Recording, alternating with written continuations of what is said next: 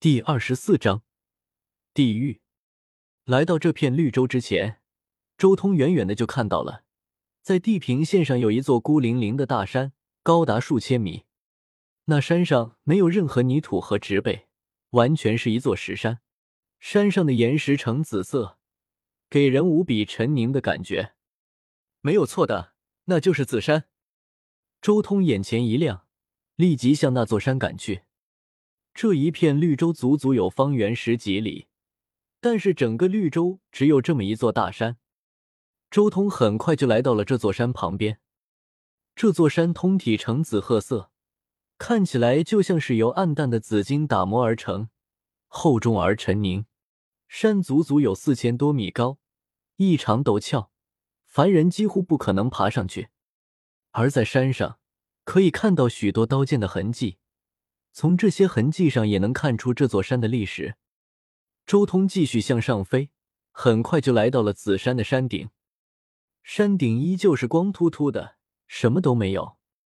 站在山顶，周通眺望远方，发现各个方位都有一道山岭。那些山岭都不在这座绿洲，而是相隔了很远。而这座紫山赫然便在九座山岭的中心区域。这就是所谓的九龙拱为一珠吧？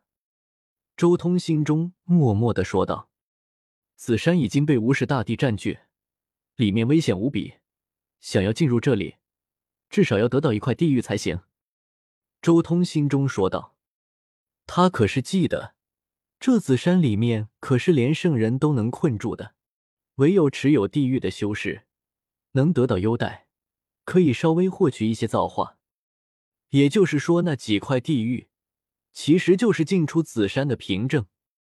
第一块地狱就在青霞门。周通沉吟了一阵，随即离开了紫山。他在路上随意找人问出了青霞门附近的一个据点所在，便直接上路了。紫山附近方圆五百里都是青霞门的势力范围。这青霞门虽说是一个门派，但其实也就和强盗窝没有区别。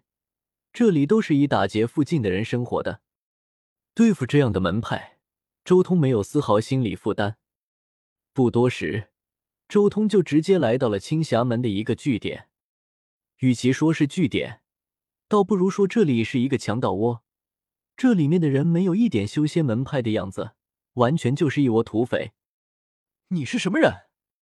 看到突然出现的周通，顿时有人大喊：“噗！”周通随意一点，顿时一道剑气冲出，直接将此人斩杀。何人擅闯我们青霞门？听到动静，所有人全部冲了出来。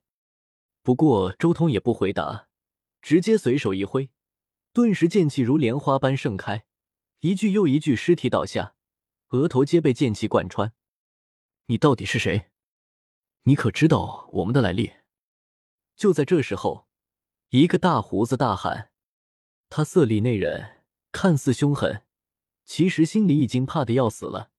他已经知道今日多半凶多吉少，没有一丝机会了。”周通没有回答，仅仅只是很平静的出手，最后在这人愤怒的目光中，直接将整个驻地所有人杀了个干净。你是什么来历？和我关系大吗？周通轻声说道。同时，他眉心一点，九彩光芒散落，顿时那个大胡子眼神呆滞。九秘前自秘，专修元神，使得周通还没有修炼到仙台秘境，就已经拥有了一丝仙台秘境的威能，可以轻而易举的对那些神识不如自己的修士搜魂。原来如此，那个陈大胡子不在这里，也就是说，地狱不在这座据点。周通心中默默的说了一声，随即一巴掌拍死了这人，转身离去。从这人的识海之中，他已经得知了青霞门的全部布置，接下来就能定点打击了，确保能得到那块地狱。整整一天的时间，周通灭掉了青霞门外面的全部驻点。终于，他在最后一个驻点的地方，发现了一枚巴掌大的、断裂下来的一块古玉。终于找到了无始大帝的地狱。周通握着这块古玉，顿时感觉到了一种古老和苍凉的气息，好似自己穿梭时空，来到了荒古前的岁月。他仔细看了看这块地域，只见上面刻画着一些山川地脉图，这幅图正是紫山以及那九条龙脉的地图。当然，这只是一幅残图而已。这块地域上面还有一个字“地”，第一块地狱已经入手，稳健一点的话，应该再去弄几块地狱。周通没有立即前往紫山，而是准备再入手几块地狱。这种信物越多。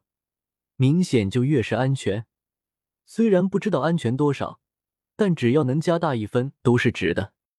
而且另外一个地狱所在的地方，还有一个离火炉，那可是恒宇大帝曾经的兵器。